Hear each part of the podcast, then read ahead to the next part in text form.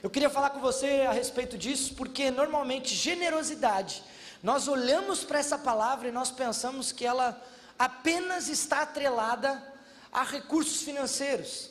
Nós às vezes pensamos que generosidade apenas fala de ser financeiramente bondoso, é, de dar uma boa oferta, de é, às vezes ajudar alguém com o único recurso que nós poderíamos usar é finanças. E eu quero dizer para você que a generosidade de Deus ela transborda de todas as formas. Ela transborda em muitas maneiras. E eu quero que você abra o teu coração, porque nesse ano da generosidade, o Senhor quer nos levar a usar o nosso tempo e usar do nosso tempo com generosidade para com as pessoas, a usar da nossa, das nossas qualidades, os nossos dons com generosidade para tocar pessoas, quer usar aquilo que nós carregamos, a nossa emoção e partilhar das nossas emoções, dos nossos sonhos com pessoas, tocando pessoas, alcançando pessoas, e eu quero que você se prepare para isso, porque a generosidade de Deus tem se revelado salvadora, transformadora para nós, mas ela também quer nos usar para se revelar ao próximo, às pessoas, aqueles que Deus tem escolhido.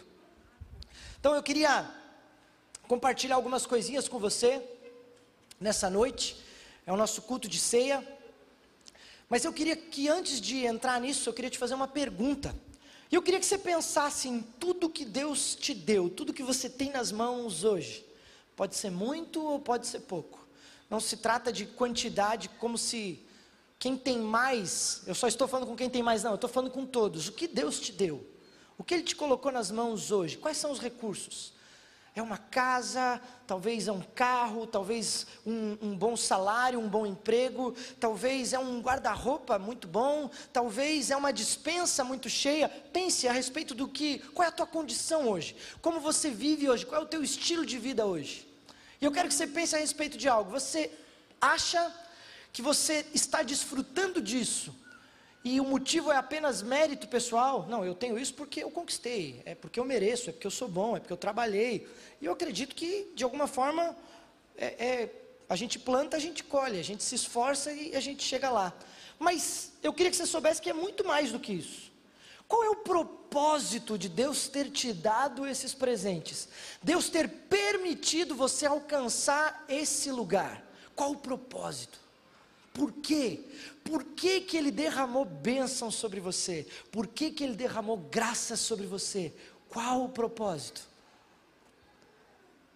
Primeiro, porque Ele é generoso, porque Ele transborda a generosidade.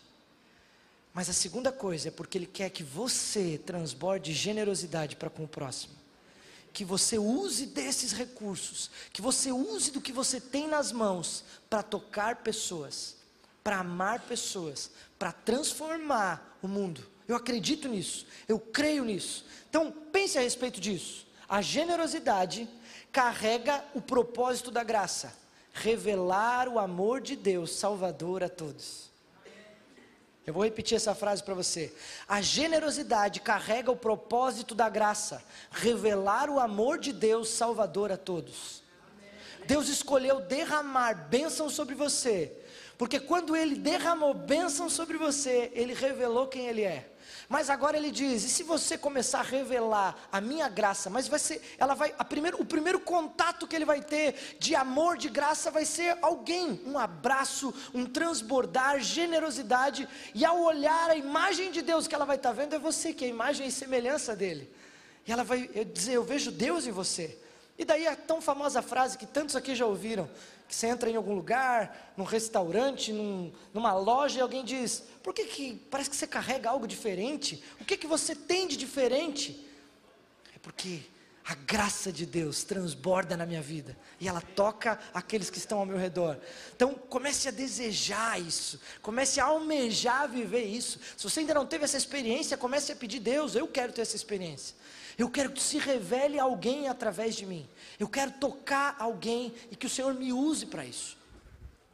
Eu acredito que generosidade, eu separei algumas coisinhas para falar para você, e eu acredito que generosidade é o que permeia todas as escrituras. Até essa semana eu estava fazendo meu devocional, e cair no texto de Mateus, capítulo 25. E esse texto ele ele está no final de Mateus e ele começa a falar das últimas coisas. Tanto que no início do texto é a parábola das dez virgens. Depois ele conta a parábola dos talentos. Mas ele termina esses três capítulos, 23, 24 e 25, onde ele está falando sobre o fim. Ele termina falando sobre o grande julgamento, presta atenção. E quando ele termina falando sobre o grande julgamento, é o famoso texto, aonde diz que ele estará sentado no seu trono, diante dele um povo, e diante dele ele separará como das ovelhas dos bodes, ele diz: um povo para minha esquerda, um povo para minha direita, e a esse povo que ele chama de ovelhas, de cordeiros, a esse povo que é o separado dele, ele diz: Eu quero que vocês entrem comigo nesse lugar que eu vou entrar agora, porque quando eu tive fome, vocês me deram de comer, quando eu tive sede, vocês me deram de beber, quando eu estava nu, vocês me vestiram. Quando eu estava preso, vocês me visitaram. Quando eu estava enfermo, vocês me assistiram. Então aquele povo, aquelas ovelhas surpresas diz: Sério que a gente fez tudo isso? É, é quase que assim, poxa, fiz tudo isso? Diz: Quando, Senhor, que a gente fez isso para ti? Que a gente nem sabia. E Jesus responde: Quando vocês fizeram isso a um destes meus pequeninos, era a mim que vocês estavam fazendo. E ele diz: Agora entrem comigo porque vocês entenderam o estilo de vida que eu tinha para vocês, um estilo de vida de generosidade. Você entende? Não é uma ação, não é uma boa ação, é um estilo de vida, é uma forma de viver, é uma forma de viver não para si, não para as coisas, mas usando disso tudo para tocar o próximo, para vestir quem precisa, para alimentar quem precisa, partilhando com quem precisa, visitando, cuidando, usando dos recursos que Ele tem nos dado tempo, emoções, habilidades em prol do próximo. Uma vida de generosidade, uma vida que toca o próximo.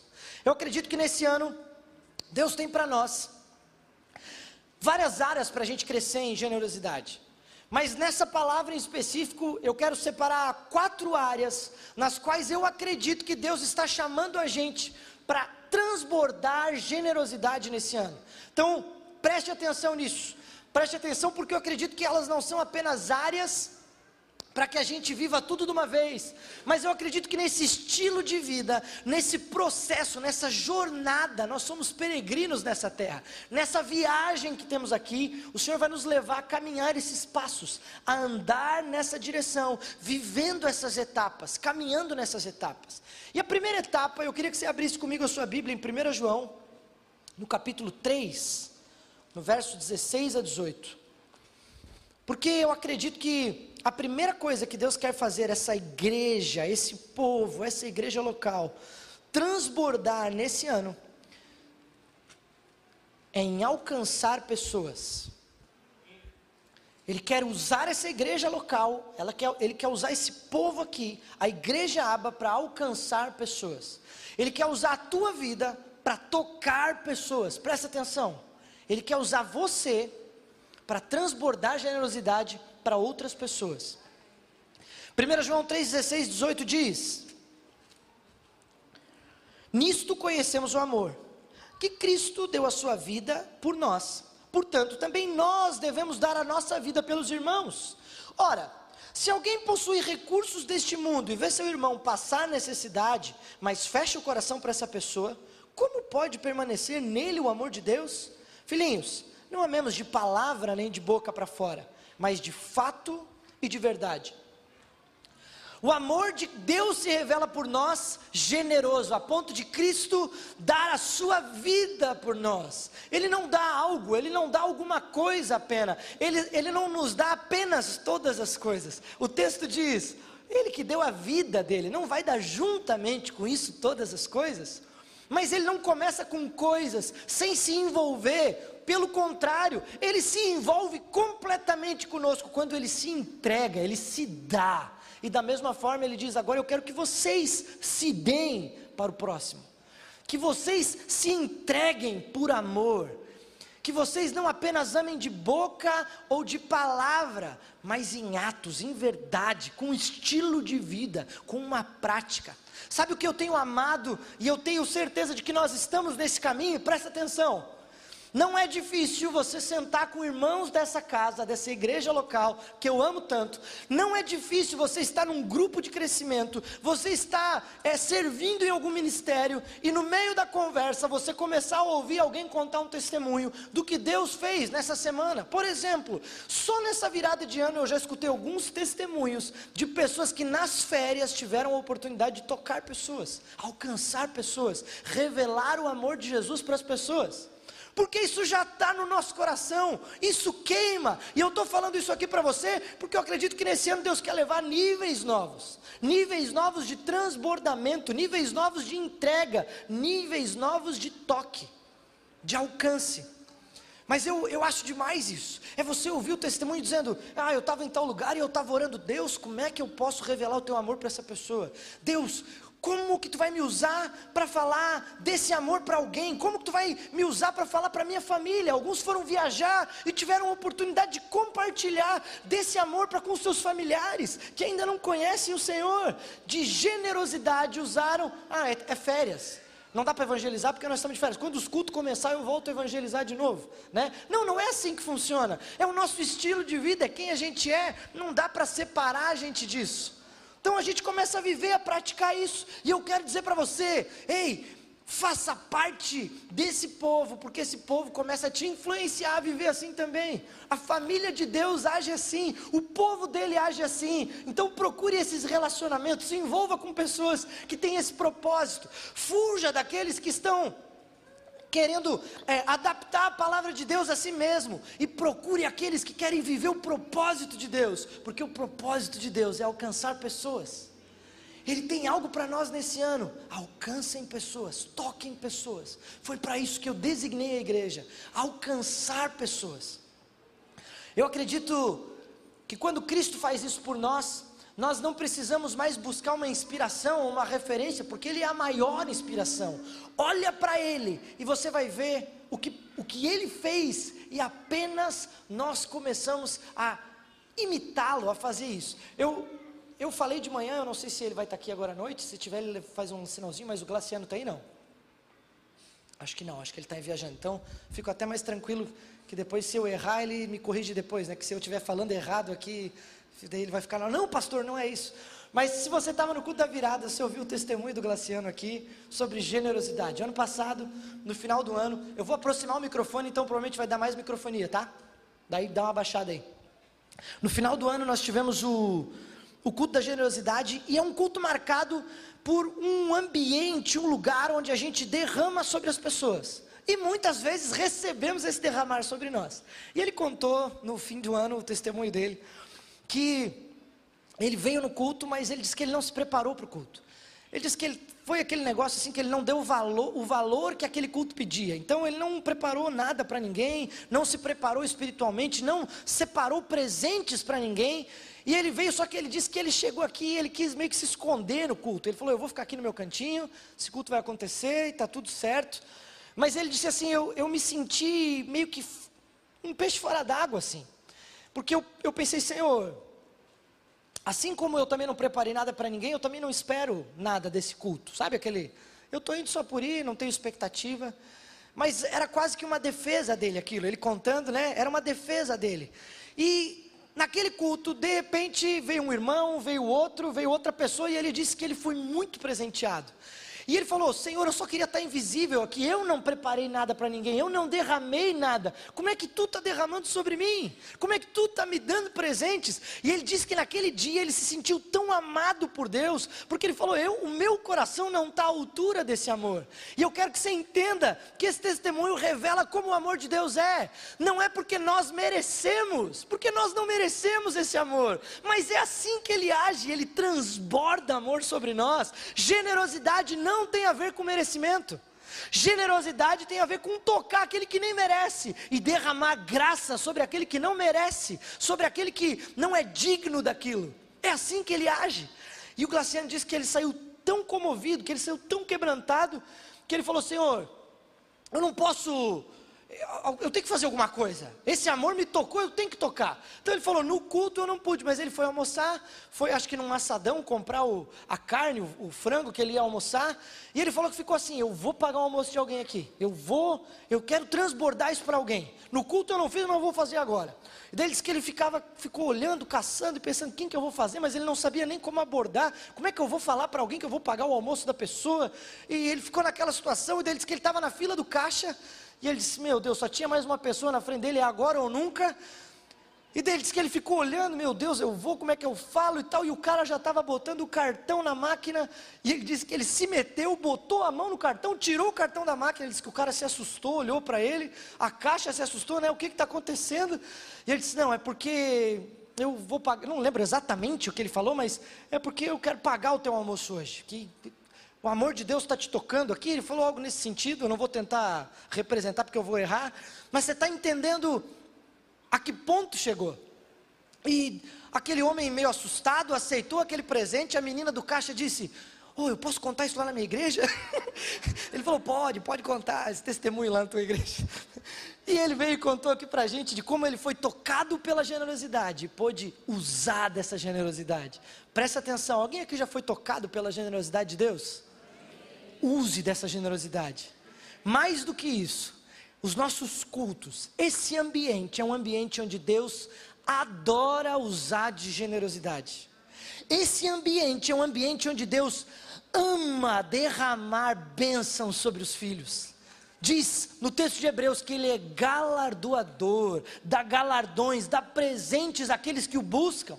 Por isso, não se surpreenda, não se sinta como aquele que não merece. Isso é orfandade. Quando nós somos filhos, a gente diz: Pai, eu aceito os teus presentes, eu amo os teus presentes, eu quero os teus presentes. Então eu digo para você nessa noite: prepare-se, porque o Senhor quer derramar nesse lugar bênção sem medida. O Senhor quer derramar sobre a tua vida bênção sem medida.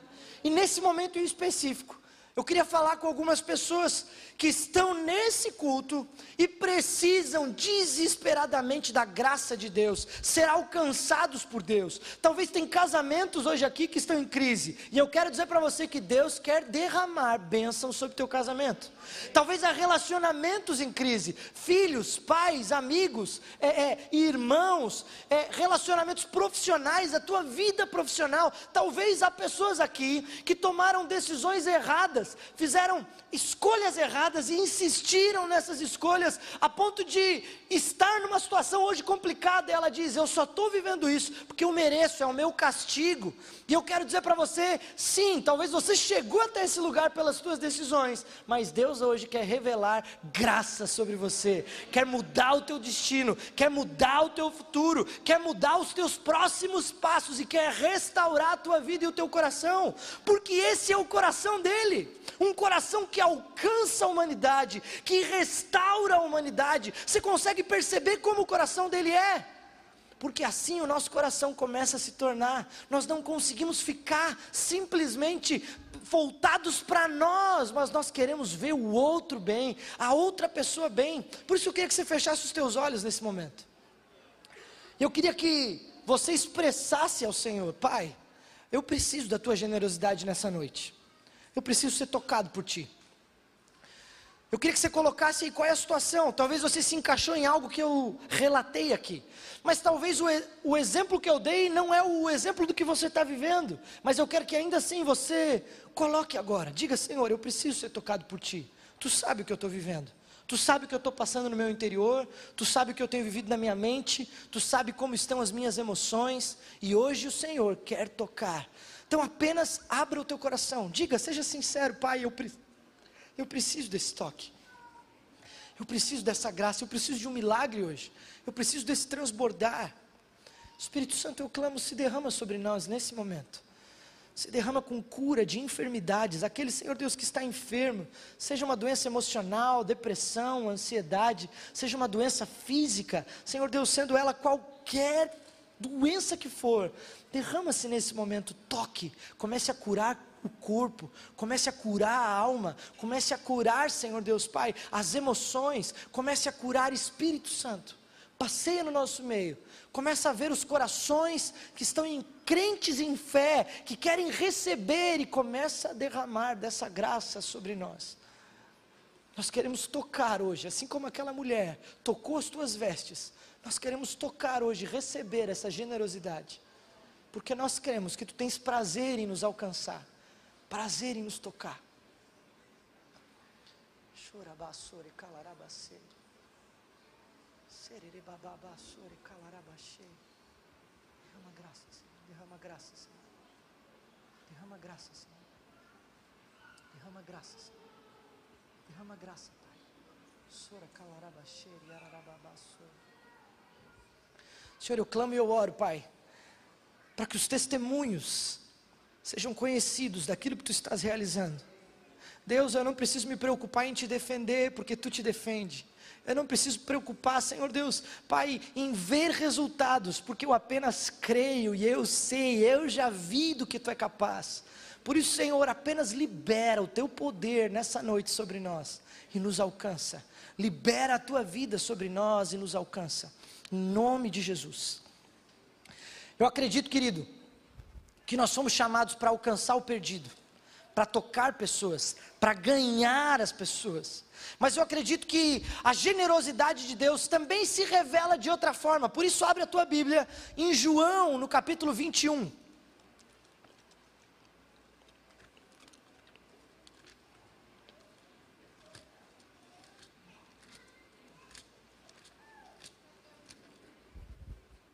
Verso 15.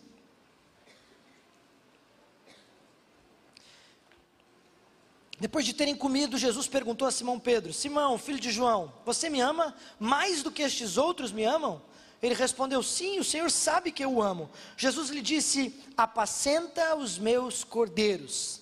Esse texto é famoso e o Senhor está falando conosco nessa noite. Vocês me amam? Ele pergunta a cada um de nós. E eu quero saber qual é a tua resposta. Jesus está te perguntando: Você me ama? Então Jesus responde para você: então apacenta os meus cordeiros. Não basta apenas alcançarmos as pessoas, mas precisamos apacentá-las, cuidar das pessoas. O prazer dele está em ver as suas ovelhinhas, os seus cordeiros sendo cuidados. Por isso que nós acreditamos que esse culto é um lugar de encontro, mas que os nossos grupos são um lugar de pastoreio.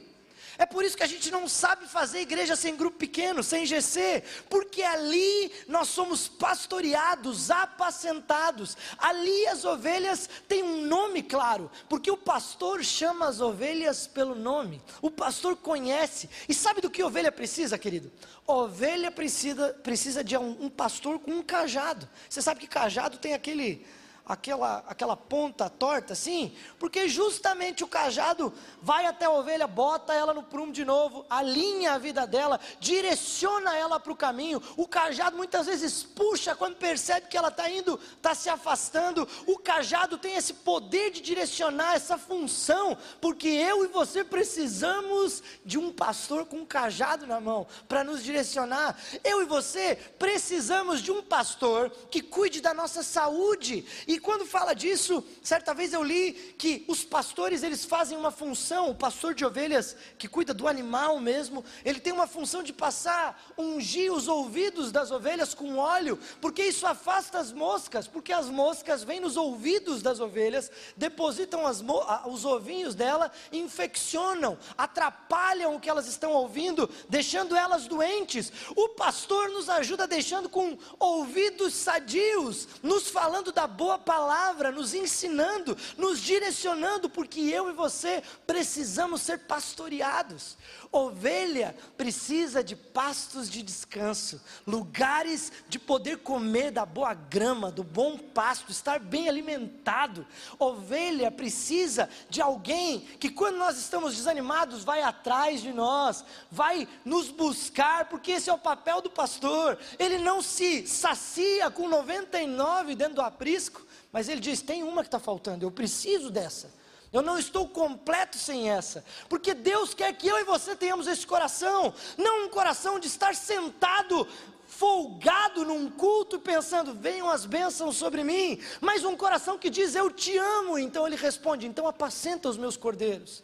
Então cumpre a função de cuidar, de direcionar daqueles que são as minhas ovelhinhas. Por isso eu queria que você olhasse para o teu líder de GC com muito amor, com muita honra, que você orasse por ele que você olhasse para ele e pensasse: Poxa, obrigado por ser essa pessoa que tem cuidado de mim. Saia desse culto, manda uma mensagem para o teu, pro teu líder de GC, manda uma mensagem é, dos líderes, né, para os supervisores, para os coordenadores, e diga: Obrigado por ser esse que cumpre esse papel na minha vida. Obrigado por se importar comigo, por amar tanto a Jesus a ponto de cuidar de mim. Faça isso ao sair daqui, honre, quem sabe manda uma oraçãozinha, um áudio no WhatsApp, se ele não está nesse culto, mas manda, diga: Olha, eu queria orar por você agora.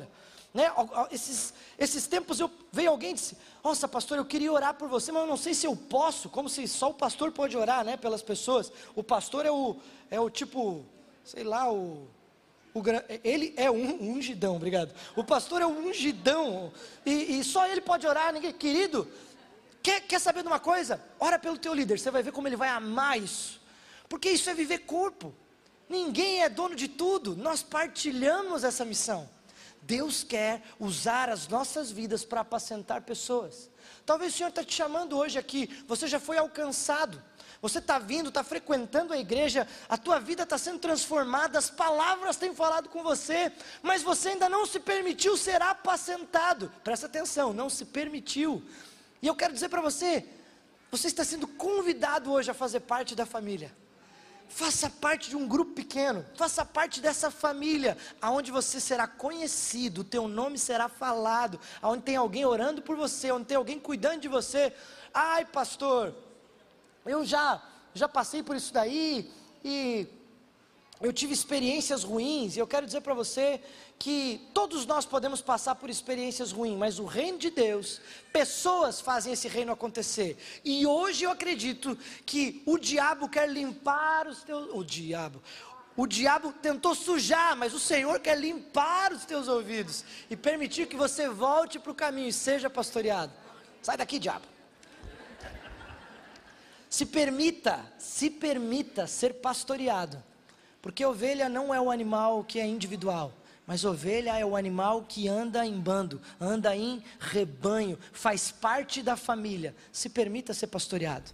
Eu acredito que tem uma terceira coisa que o Senhor quer fazer além de alcançar pessoas, além de apacentar as ovelhas, o Senhor quer nos desenvolver, Ele quer que nós sirvamos e sejamos desenvolvidos. Por isso, abre a tua Bíblia comigo em Mateus 20, 25 a 28. Misericórdia, o tempo passa muito rápido.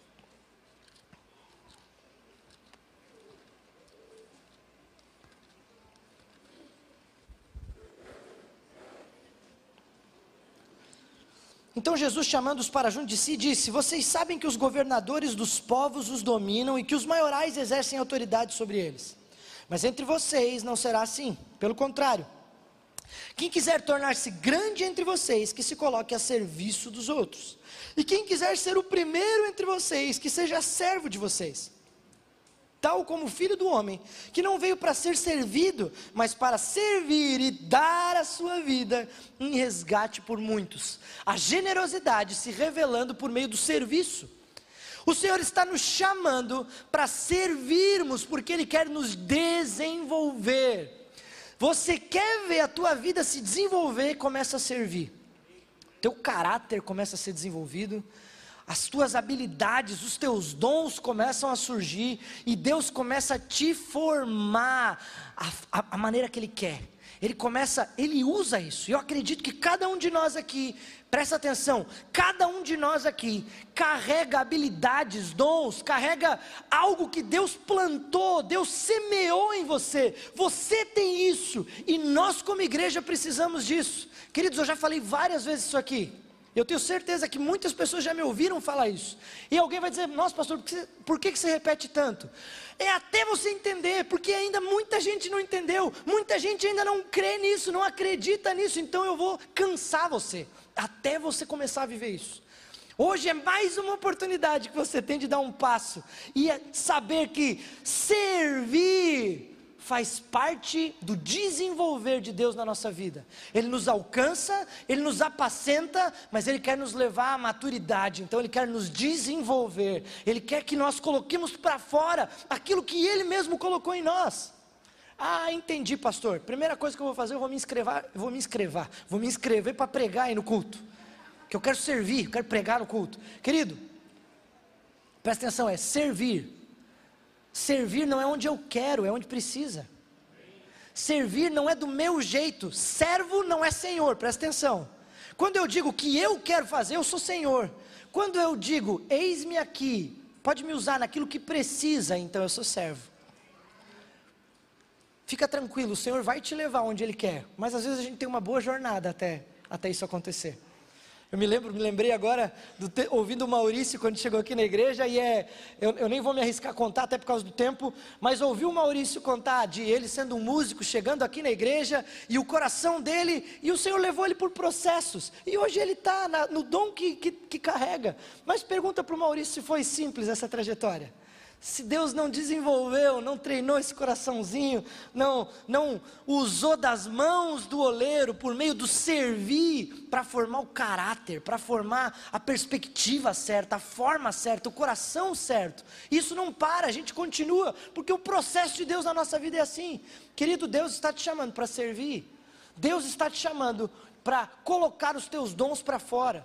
Hoje a gente tem na igreja mais de 30 departamentos. Algum você pode começar, é uma porta de entrada para você. Nossas crianças precisam, nossos adolescentes precisam, nossos jovens precisam, casais, homens, mulheres, louvor, é, é, poder, comunicação, porque tudo isso é uma forma de tocar pessoas com os dons que você carrega. Agora, você começa lá no teu GC a servir. Você começa e pode dizer: Eis-me aqui, Senhor.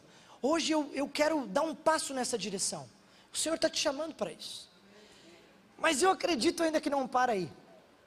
Porque o fim de tudo, o fim de tudo, a ordem do Senhor é: façam discípulos.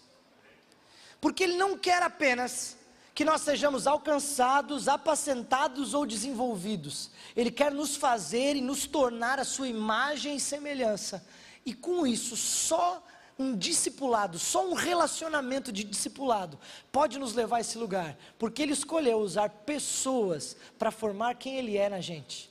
E é por isso que na grande comissão, há dois mil anos atrás, Ele disse: agora vão e façam discípulos. Paulo diz a Timóteo: que eu ensinei a você, ensina homens fiéis. E é por isso que na igreja nós não conseguimos viver sem nos relacionar e ver Cristo sendo formado nos outros, e ver Cristo sendo é, é, moldado na vida do irmão, sendo feito a imagem e a semelhança. O pecado deturpou as nossas vidas lá no começo, mas ele tem um propósito, ele tem um plano, e esse plano não saiu de moda. Formar quem ele é em nós não não parou no tempo, é o que ele ainda deseja. E ele diz: fiquem tranquilos, eu comecei uma obra em vocês e eu vou terminá-la até o dia de Cristo. Você se tornará a imagem de Cristo. Comece a viver os processos. Comece a viver os processos. Eu queria que você pensasse hoje: qual o passo que você precisa dar? Talvez você entrou nesse lugar e você precisava ser alcançado por Deus. Você precisa ter um encontro com Ele. E eu quero dizer, você veio no lugar certo. Ele está aqui e ele quer te encontrar. Mas talvez você é aquele que já está aqui, mas precisa ser pastoreado, apacentado. Hoje é o dia de tomar essa decisão, de dar esse passo. Talvez você já vive esse processo, já está nesse caminho, mas nesse ano de 2023 está começando e o Senhor está te dizendo: chegou a hora de um compromisso com o serviço, um compromisso em ser desenvolvido de maneira mais intensa. Talvez para alguns aqui fugiam desses relacionamentos, esses relacionamentos mais próximos, e o Senhor está te dizendo: Eu quero formar minha imagem em ti. Presta atenção, são etapas de um processo. Esse é o processo que nós temos escolhido viver como igreja. Não tenha pressa, cada processo tem tempo para acontecer. Não tente viver tudo de uma vez só, porque não dá certo. Mas eu acredito que hoje o Senhor está encorajando pessoas a dar mais um passo nesses processos.